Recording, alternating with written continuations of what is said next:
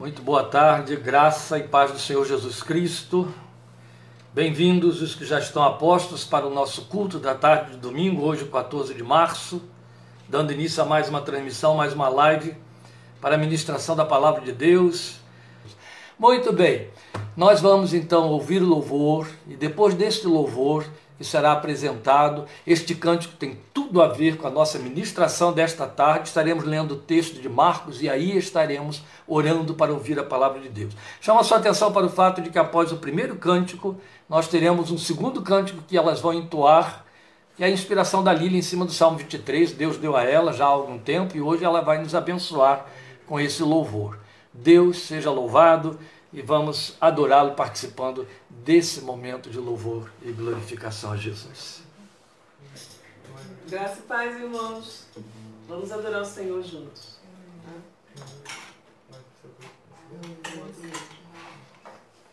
Bem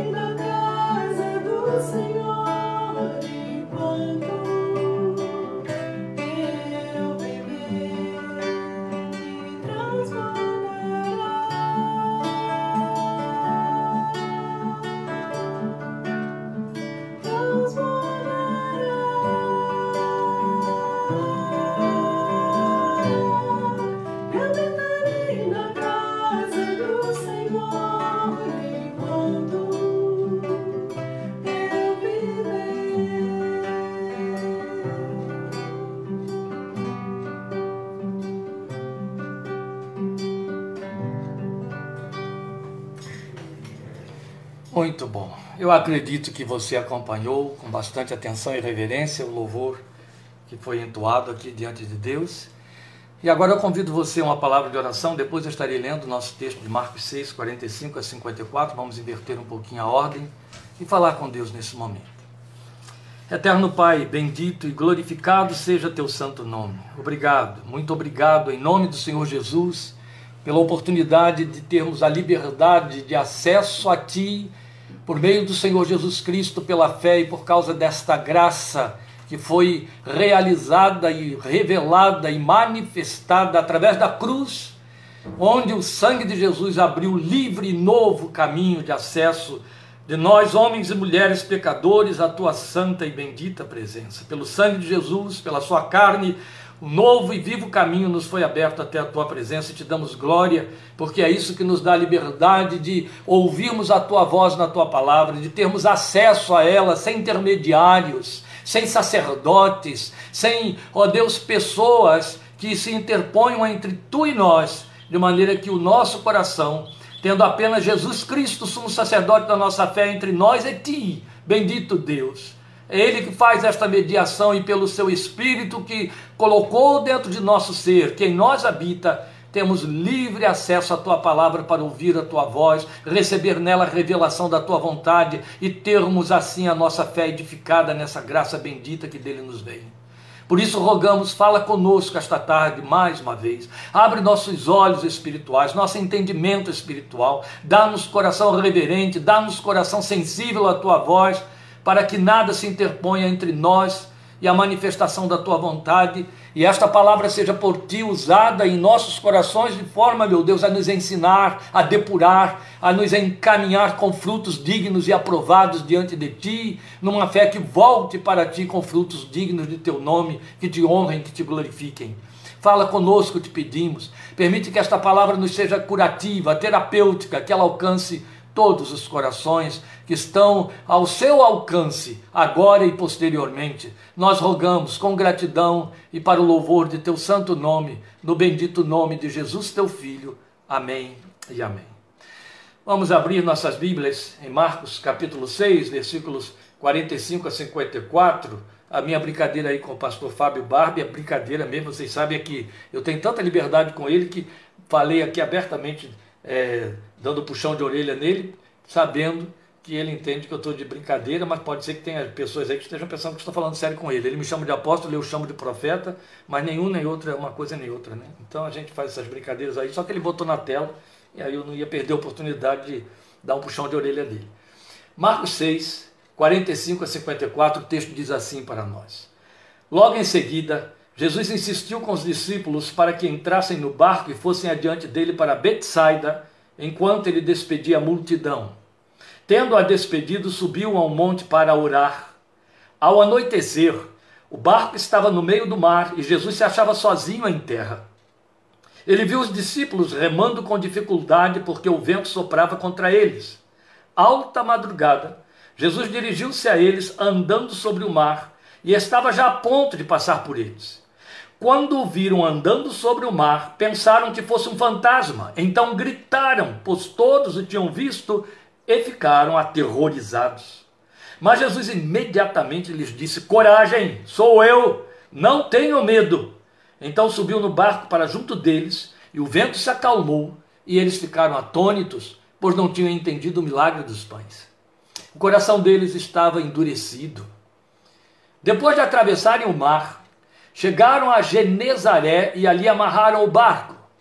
Logo que desembarcaram, o povo reconheceu Jesus.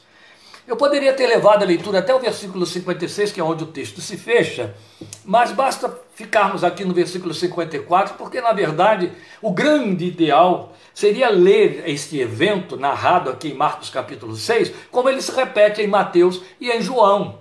Porque são narrativas sob óticas diferentes do mesmo assunto. Então há detalhes que um acrescenta, mostra coisas que outros não escreveram e que apresenta então a narrativa num, num completo que favorece o entendimento do que está sendo comunicado ali. Mas o que importa para nós, o que queremos declinar sobre este milagre extraordinário que acabamos de ler, É exatamente esse tema que você está vendo aí encimando a nossa live.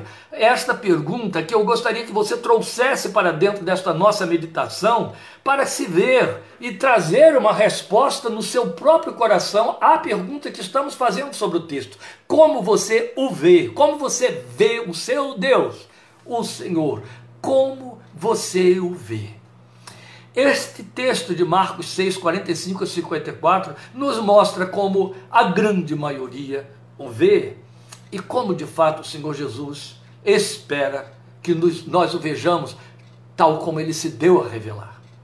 Por isso eu chamo a sua atenção para esses detalhes. Esse texto se repete, como eu já disse, em Mateus e em João. Lucas não registra este evento. Não interessou a ele. Mas os três evangelistas o situam logo após a primeira multiplicação de pães então é, é, um evento que, de fato, historicamente, aconteceu após aquele tempo lá no deserto em que Jesus multiplicou os cinco pães e dois peixes. Logo após isso, ele despede a multidão e despede os discípulos e vai para um lugar à parte para orar e passa a noite em oração. Então, os três evangelistas, eles narram e posicionam dessa maneira de forma bem localizada para que a gente entenda quais são os movimentos que acontecem aí, não é? E as pessoas, vocês vão de perceber isso, elas estavam ávidas por seguirem o Senhor depois daquele extraordinário e cobiçável milagre, mas se mostraram tão ávidas por seguirem o Senhor que ele as repreende porque compreendeu o verdadeiro intento por detrás dessa busca, o efeito, em lugar daquele que efetua. Você vai ver isso mais claramente em João capítulo 6, quando Jesus vai falar que ele é o pão da vida, e ele diz: Vocês me buscam é, por causa do milagre que eu realizei da multiplicação de pães. Então, o Senhor não se deixa enganar e ele vai ali em cima para falar dos verdadeiros, das verdadeiras mobilizações às pessoas que dizem crer. E isso é muito sério. Continua assim. A grande maioria dos que se pretendem seguidores do Filho de Deus continua reagindo assim. Buscam-no por causa do que ele faz. Mas o que conta para a nossa reflexão neste texto é o resultado que este novo milagre, não menos extraordinário do que o anterior, que é a multiplicação de pães, produz nos que são por ele envolvidos, ali na história que acabamos de ler. A multiplicação dos pães e dos peixes foi feita à luz do sol, era dia. E foi constatada como milagre, mas observe esse detalhe, após o seu resultado e a reação dos observadores próximos, que no caso eram os doze.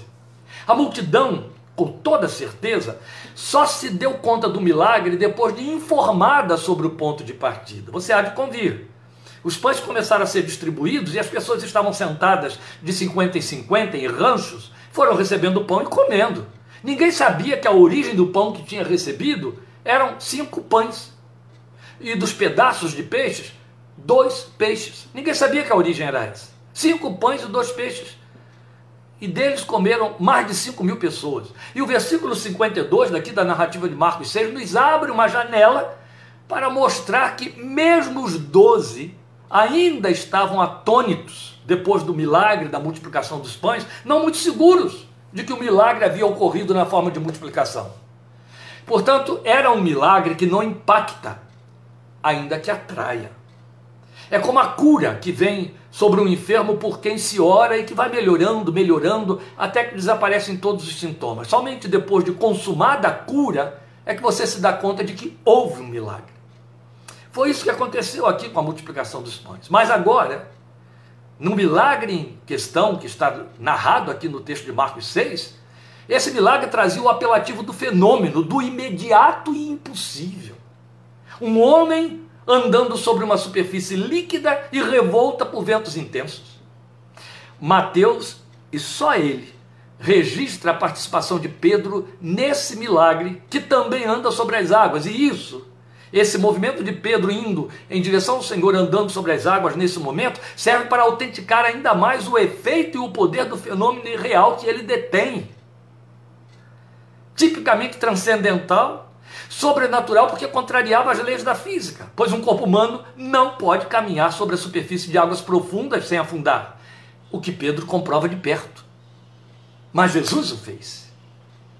É onde o milagre se revela totalmente incomum.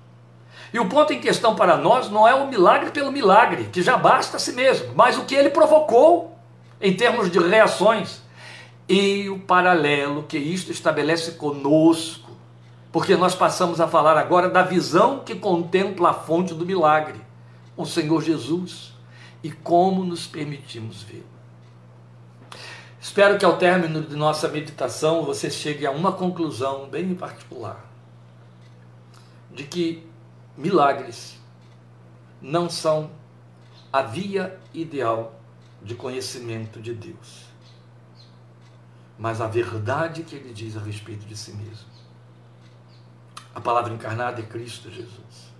O que ele é, mais do que ele faz, é o que fala em alto e bom som para nós, de quem é o Deus em quem precisamos crer, como ele quer ser crido.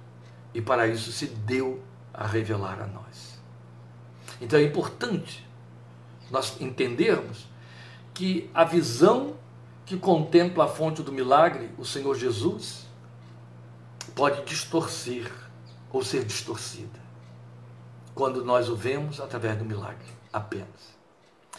Eu acredito que a chave que desvenda o significado das reações da visão de quem pretende ver pela fé está exatamente no fato de que o milagre gradativo é mais facilmente consentido por nossa razão, nossas limitações humanas, do que o milagre que impacta, que ultrapassa toda a lógica e explicações ponderáveis.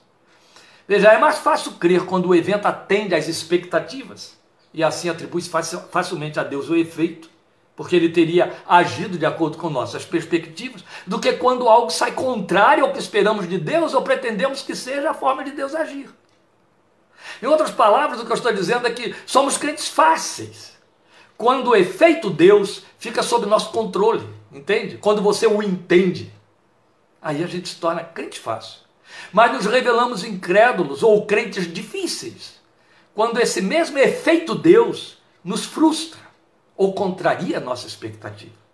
É isso que podemos depreender deste fato histórico, que envolve Jesus e a igreja embrionária que ali estava representada pelos doze. Então eu quero deduzir daqui algumas coisas que poderão nos ajudar a nos posicionarmos dentro desse contexto. Eu volto à leitura dos versículos 45, a primeira parte do versículo 48, para lançar essa pergunta em cima desse pequeno trecho. Podemos vê-lo na frustração? Conseguimos vê-lo na frustração? Aceitamos admiti-lo quando somos por ele frustrados? Veja o texto. Logo em seguida, Jesus insistiu com os discípulos para que entrassem no barco e fossem adiante dele para Betsaida, enquanto ele despedia a multidão, aquela que estava lá comendo aqueles pães todos. Tendo-a despedido, subiu a um monte para orar. Presta atenção aqui. Ao anoitecer, quer dizer, a tardezinha foi-se embora, a noite começou a chegar. Ao anoitecer, eles já tinham saído antes do anoitecer. Percebam, o barco estava no meio do mar. João diz que a cinco ou seis quilômetros da margem. Muita, muita distância para navegação, muita distância. Ao anoitecer, porque olha, era barco a remo, tá bom? Não era vela não.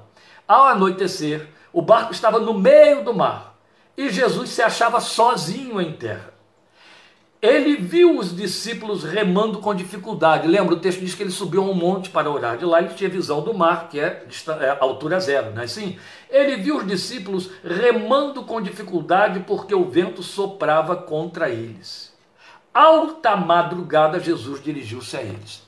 É o que temos aí no versículo 48. Ó, ao anoitecer, eles já estavam no meio do mar. Alta madrugada, Jesus passa por eles andando sobre as águas. O que significa que Jesus veio caminhando.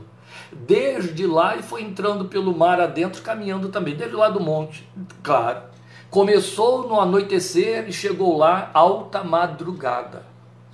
Afinal de contas, ele percorreu uma longa distância. Isso significa que ele andou de fato, ele não foi flutuando, ele não bateu asas, ele não foi voando, ele caminhou como um ser humano.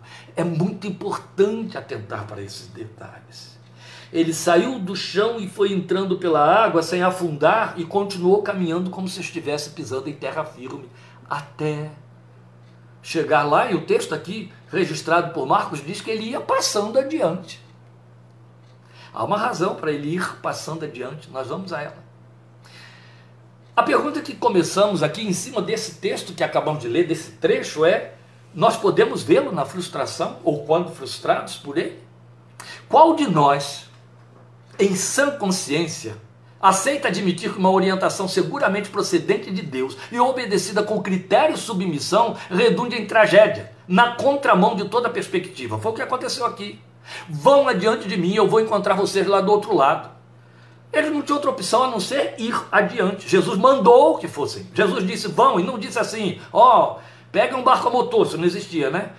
Levantem a vela, também não existia. Olha, vai haver tempestade lá no meio do caminho, vocês então aguardem um pouco mais, esperem amanhecer. Não. Jesus disse: vão, e eles foram. O que, é que eles entenderam? Ele está nos dizendo: lancem-se ao mar e eu vou encontrar vocês do outro lado. Ele vai rodear o lago, que era o mar, mar da Galiléia. Pois bem, o que, que acontece? Seguindo uma orientação com critério, obedeceram a uma ordem, eles são surpreendidos por uma tempestade a respeito da qual Jesus nada lhes disse. Tempestade em alto mar, às vezes nem o serviço de meteorologia dos tempos pós-modernos, com toda essa tecnologia e ciência que temos, às vezes prevê. Imagine naqueles, naquele contexto. Ah, mas o Senhor que criou o céu e a terra, que aquieta mar e tempestade aqui, foi a primeira vez, né? Ele sabe se vem ou não vem tempestade. Ele autoriza ou não? Claro que ele sabia. Mas os discípulos não. E o texto diz que Jesus viu que eles remavam com dificuldade, o vento lhes era contrário. Vento contrário em água, vocês sabem como acontece, ainda há poucos dias pregamos, alguns, alguns meses. Pregamos sobre isso aqui numa das nossas lives. A questão continua sendo essa. Qual de nós aceita admitir isso? Uma orientação seguramente procedente de Deus, a respeito da qual não paira dúvida alguma, e obedecida com critério submissão, redunde em tragédia, na contramão de toda perspectiva. Quantas vezes, meus queridos, se há pastores aí me ouvindo além do Fábio, quantas vezes em nosso ministério acontece, missionários, quantas vezes? Você tem absoluta certeza da direção de Deus, vai lá para o campo. Você que então ora a respeito de uma decisão séria quanto à sua empresa, seu emprego, sua família, depois descobre no meio do caminho que tudo se embaralhou.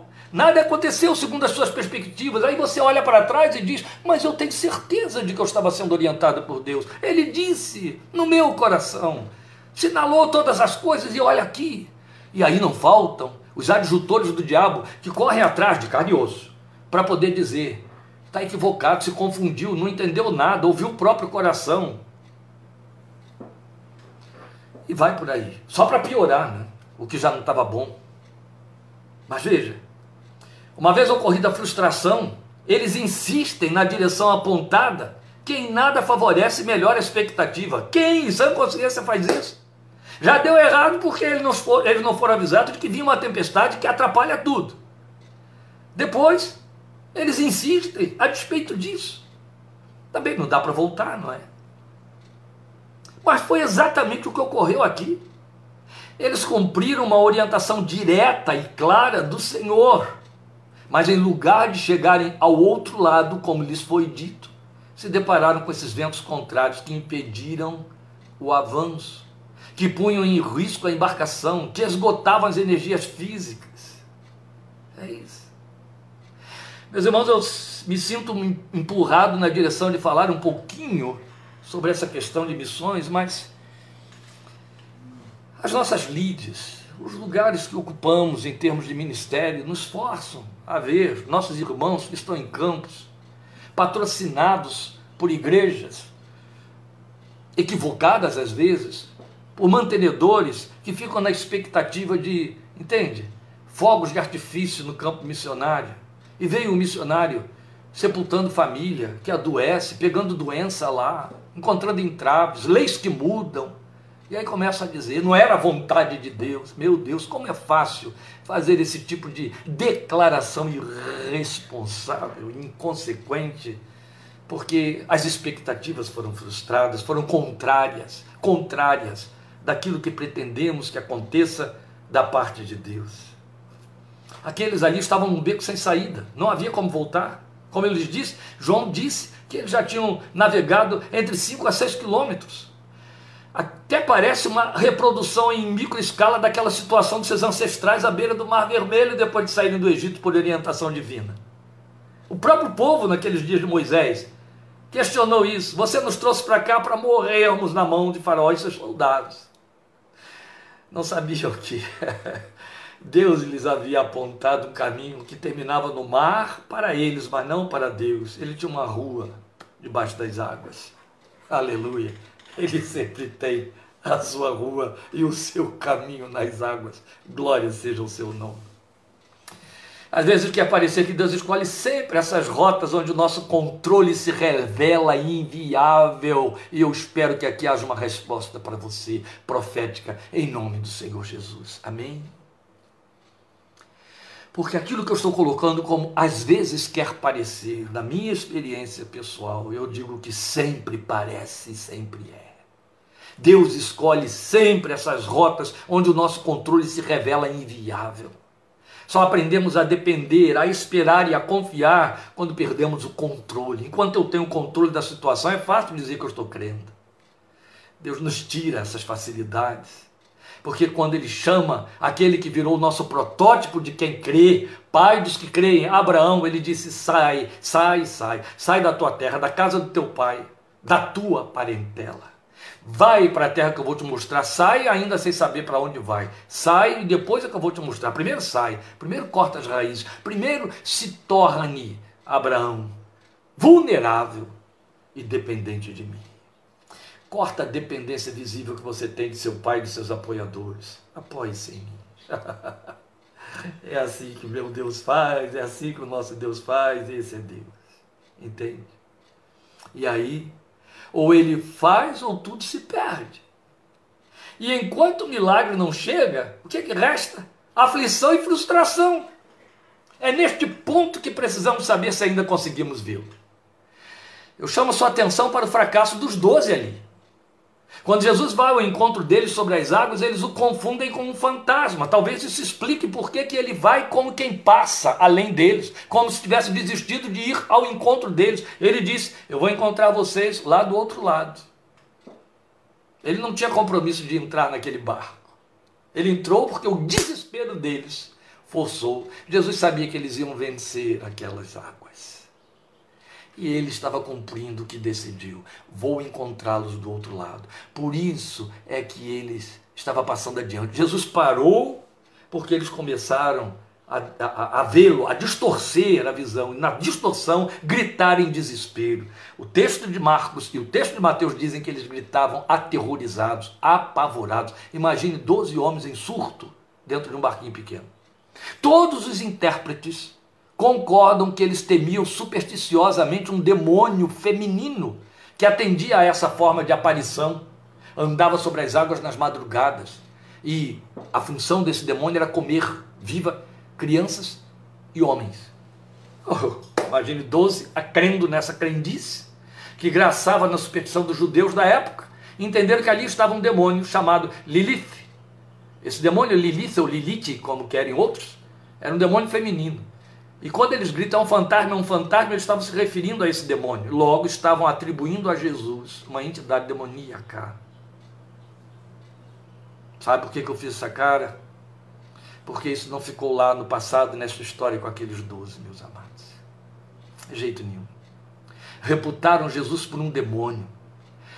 E isso estabelece um outro aspecto, aspecto perdão, a considerar que você tem aí na segunda parte, nos versículos 48, a segunda parte do 48, até a primeira parte do versículo 50, que eu vou ler, e eu dou a esse trecho e esse outro título. Podemos vê-lo no inesperado, no que frustra, podemos vê-lo como o vemos.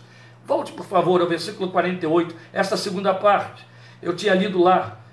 Alta madrugada, Jesus dirigiu-se a eles andando sobre o mar e estava já a ponto de passar por eles. Quando o viram andando sobre o mar, pensaram que fosse um fantasma.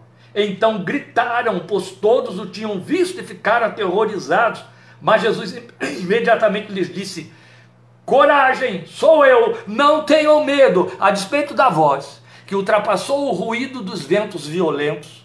Mateus, que diz que, Mar, que Pedro se pronuncia ali, só Mateus registra isso, diz que Pedro, ainda provando que estava em dúvida, grita: Senhor, se és tu, manda que eu vá ter contigo. Foi até muito ousado, mas estava em dúvida, Jesus denunciou sua dúvida. Eles de fato não o reconheceram. A questão está em que alguém poderia fazer aí a defesa pobre dos doze, dizendo: ah, era madrugada, ventos, escuridão, um vulto andando sobre as águas. Como é que eles poderiam prever que era Jesus? Mas daí, por que tinham de prever que era um demônio? E não o seu Senhor que os mandou ir para ali? Porque no meio da tempestade, do desespero que os surpreende, não pode ser o socorro divino vindo a acontecer. Não, eles entendem que está vindo um demônio para piorar o que o demônio causou. É o mínimo que você entende que está acontecendo ali. É claro que eu estou jogando pedrada neles, mas essa pedrada nos atinge a todos nós, porque temos esse mesmo comportamento. Então cabe aqui de novo a pergunta: podemos vê-lo no inesperado? O que fizeram eles? Deram lugar ao pânico, em vez de dar lugar à fé. Tanto que o Senhor, conforme a narrativa de Mateus, que eu lembrei aqui, classificou Pedro nessa situação como homem de pequena fé. E outro tanto apontou o fato de que ele agiu com dúvida. Isso está em Mateus 14, 31, depois você pode conferir. Porque duvidaste, agiu sob dúvida. E aqui eu chamo a sua atenção para o fato do emprego bem pertinente da palavra dúvida no seu significado. Etimologicamente, dúvida significa duas vias, o que aponta o fato de que Pedro optou por outra via que não a devida. A via seguida por todos os que não compreendem o agir do Senhor fora dos seus padrões compartimentados para decidirem quando e como Deus deve agir. É rápido e fácil nós ouvirmos crentes atribuírem e confessarem atos e circunstâncias ao diabo em lugar de a Deus, pelo simples fato de que não puderam aceitar que as circunstâncias desprazerosas poderiam proceder dele e compõe esse exército de seguidores da segunda via, aqueles que decidem que nada que frustra, que assusta, que representa perda, proceda de Deus. Se for por aí, meus queridos, nós teríamos inevitavelmente de aceitar que crente algum morre no Senhor, segundo a declaração do apóstolo Paulo, porque nada pode ser mais fatídico ou ruinoso que a morte. Se morreu, foi o diabo. Que é pior do que a doença, a morte. Se morreu, foi o diabo. Isso não existe, isso é blasfêmia. Isso é erro crasso. Mas, infelizmente, um exército muito grande corre por aí. Quando Deus age de maneira contrária à visão que nós decidimos ter dele, ó, visão que nós decidimos ter dele, meus queridos, ele pode ser reputado por demônio, e isso se constitui em blasfêmia da pior espécie. No mínimo, significamos com isso que Deus saiu de nosso controle, deixando de ser o Deus, estou pondo esse Deus entre aspas aqui. Eu, eu, se eu escrevesse, eu estaria escrevendo com D minúsculo, então ele estaria deixando de ser o Deus que pretendemos para ser e agir como o Deus que ele é livre para ser. Entende? Temos muito a aprender com Jó. O diabo usou da própria esposa de Jó e de seus mais diletos amigos para insistirem com ele que o mal que lhe sobreveio não ocorria por vontade e determinação divinas. Mas até o fim, o servo de Deus não tirou Deus da cena de sua vida, ainda que tão trágica, para fazer uma confissão estúpida e blasfema. Ele não fez isso. Aliás, a Bíblia se adianta em dizer: em tudo isso, Jó não pecou com seus lábios. Aleluia porque é dele a célebre frase: ainda que ele me mate, nele esperarei. Aleluia. Você conhece confissão maior?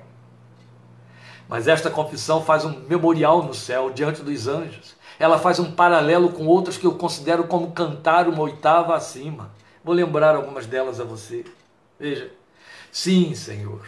Eu creio que tu és o Cristo, aquele que devia vir ao mundo. Marta, na frente da sepultura do seu irmão, que ela esperou tanto que Jesus curasse e não deixasse morrer. E creio que também ela guardou, uma vez que ele morreu, Jesus não chegou, que Jesus ressuscitaria. Até que perdeu toda a esperança e o sepultou, porque já cheirava mal. Mas isso não impediu que essa mulher, essa crente, olhasse para o Senhor e dissesse, no meio de toda essa tragédia e dor: Eu creio que tu és o Cristo, aquele que devia vir ao mundo. Em outras palavras, nenhum outro, Senhor, nenhum outro. És tu mesmo, tu me bastas, apesar da minha dor. Depois temos uma outra confissão desse quilate. Para quem iremos nós, Senhor? Só tu tens a palavra da vida eterna. Pedro, quando todos haviam abandonado o Senhor, e ele disse: Vocês também querem ir? E depois nós temos uma confissão para a qual poucos atentam, mas do mesmo quilate da de Jó, da de Marta, da de Pedro, ainda que não fosse uma judia, com todo o conhecimento da bagagem teológica dos judeus. Aquela mulher Ciro Fenícia que Jesus elogiou quando ela diz: Sim, Senhor, mas também sei que os cachorrinhos comem das migalhas que caem da mesa de seus senhores. Porque Jesus provou de uma forma muito dura a fé daquela mulher. Quando ela veio lhe pedir que curasse a sua filha, ele disse, ele estava muito ocupado com a sua, o seu grupo que estava ali o ouvindo, os mestres da lei também, e ele disse: Não se pode tirar o pão dos filhos e deitá-los aos cachorrinhos. E essa mulher teria que virar as costas e dizer: Está vendo, você não passa de judeu e me escorraça como uma gentia. Mas ela olha para ele e insiste na sua bênção, como Jacó no Val de Jaboque, lutando com o Senhor. Essa mulher diz: Sim, Senhor. Mas também eu sei que os cachorrinhos comem das migalhas que caem da mesa de seus senhores. Jesus olhou para ela e disse: Oh, mulher, é grande essa tua fé. Vai em paz, a tua filha está curada. Vamos dar uma pequena pausa. Certa vez eu estive pregando numa igreja, uma mulher rica, depois de eu dar o testemunho de homens e mulheres que eu conheci como mártires atuais, envolvidos no Evangelho. Essa mulher chegou para mim e disse: Graças a Deus, Deus não me chamou para isso. Eu falei: Eu não diria graças a Deus, eu diria: Tem misericórdia de mim, Deus, porque não me chamaste para Deus não te deu uma fé menor do que a que deu a Jó, entende? Nem a Marta, nem a Pedro, nem a mulher Fenícia. Ele te deu o mesmo autor da fé deles. Está escrito por Judas que a fé que habita habitou naqueles corações é a mesma que habita no seu, porque a Bíblia diz que a fé, uma vez por todas, foi dada aos santos. Aleluia. Só ponha o Deus dessa fé dentro dessa fé, meus queridos. Aí sim, vai dar certinho. Não admita outro. Não confesse outro. Não o confunda por outro, nem o repute por outro. Eu lembro um belíssimo cântico que aprendi em espanhol há décadas com a missionária Dorcas Barros. A missionária Marília está aí ouvindo, vai lembrar dele. Eu não estou vendo a Ana Maria mas a Marília está aí, vai lembrar. Ela cantou em espanhol, depois a gente, lembra Marília, a gente traduziu para a nossa igreja lá, cantar em português. Não fiteis os olhos em ninguém mais que nele. Não adoreis a ninguém mais que a ele. Não fiteis os olhos em ninguém mais. Não adoreis a ninguém mais, porque só ele vos sustentará. Lembra? Não fijeis os olhos em nada mais que nele. Não adoreis a nadie, a nadie más que a Él. No fijes los ojos en nadie más, no adores a nadie, a nadie más, porque solo Él te sostendrá. Porque solo Él te sostendrá. Ana María está ahí. Porque solo Él te sostendrá. No fijes los ojos en nadie más, no adores a nadie, a nadie más, porque solo Él te sostendrá.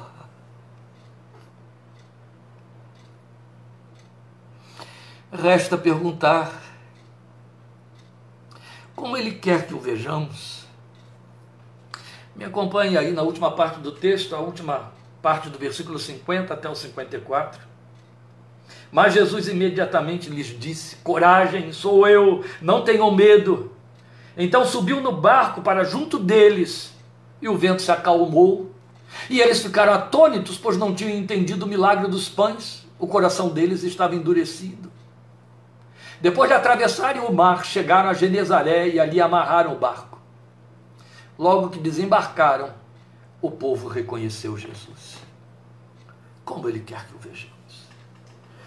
Duas grandes mensagens de Deus para a nossa fé foram impressas neste milagre tão inusitado, meus queridos.